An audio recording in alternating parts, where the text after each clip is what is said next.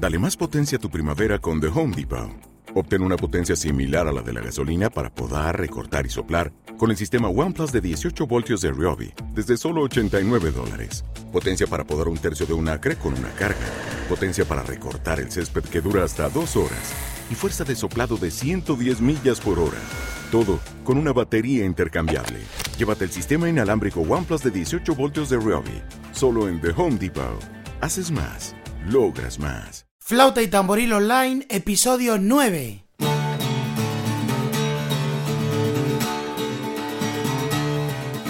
Hola a todos y bienvenidos a Flauta y tamboril online, el podcast dedicado a todo lo relacionado con el uso e interpretación de la flauta pastoril de tres agujeros y el tamboril.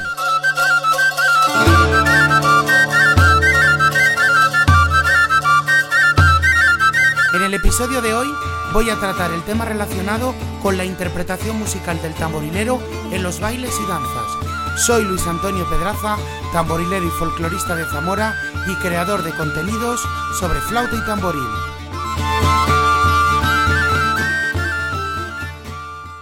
La música que ha sido creada específicamente para ser bailada se diferencia de las demás porque posee un ritmo muy marcado. Para poder valorar en su totalidad la interpretación musical del tamborilero, es importante que sepamos diferenciar entre la danza y el baile. La danza, a diferencia del baile, necesita una preparación previa y una serie de movimientos programados de antemano y regulados a través de unas normas establecidas por todos los implicados en dicha danza y a veces con ensayos previos. Con el baile esto no sucede, ya que se le permite al intérprete mucha más libertad en los pasos y posturas. El baile es una expresión espontánea para el divertimento y la danza exige una preparación especial y está ligada a lo ritual, a las fiestas y a las conmemoraciones que cíclicamente se repiten a lo largo del año. Después de haber definido estos dos conceptos, conviene ahora tener en cuenta el modelo de clasificación más adecuado que se ajuste a las danzas interpretadas por los tamborileros.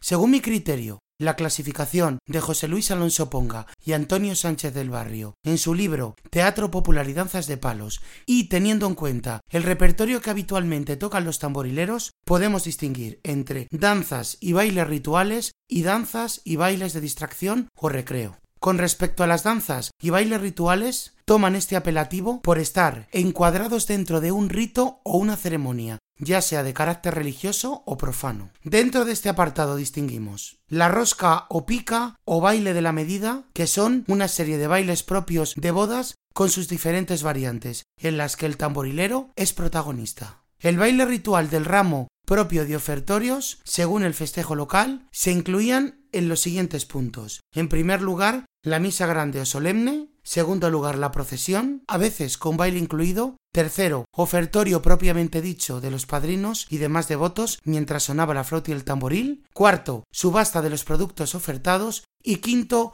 baile popular, se bailaba el charro u otros bailes de la zona. Las danzas de paloteo también están incluidas dentro de esta sección como danza ritual de carácter religioso, aunque con el paso del tiempo su función en la mayoría de los casos ha cambiado. Con respecto a las danzas de distracción o recreo en las que el tamborilero interpretaba sus instrumentos, se denominan de esta forma por pretender como único fin el divertimento de sus ejecutantes. No tenemos de este modo vínculos con rituales comentados anteriormente. Entre ellos podemos distinguir las danzas y bailes de tipo tradicional y los considerados como de moda. La jota es el ritmo más extendido en España y de origen incierto, pero relativamente reciente. Hasta el siglo XVIII no aparece tal baile mencionado en ningún escrito. El vals es un baile muy extendido también, con sus diferentes variantes. El fandango, con todas sus modalidades, también es un ritmo muy extendido por el sur de Zamora, la provincia de Salamanca y norte de Extremadura, aunque es cierto que fue absorbido por la jota prácticamente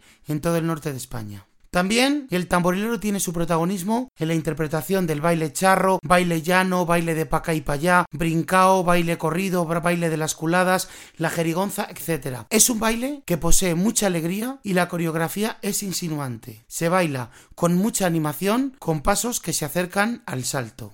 También El tamborilero interpreta sus instrumentos en las charradas, picaos, semipicaos, charros verdaderos, charros golpeados, charradas brincadas, perantones, etc., propios de la provincia de Salamanca, norte de Extremadura y algunas zonas del sur de Zamora. El tamborilero también está presente en los bailes agarraos y en los pasodobles, atribuyendo más antigüedad al primero por su mayor sencillez. Lo cierto es que son ritmos perfectamente intercambiables y el uso de uno u otro depende del gusto del intérprete. Aquí finaliza este podcast dedicado a contaros todo lo relacionado con la interpretación musical del tamborilero en los bailes y las danzas.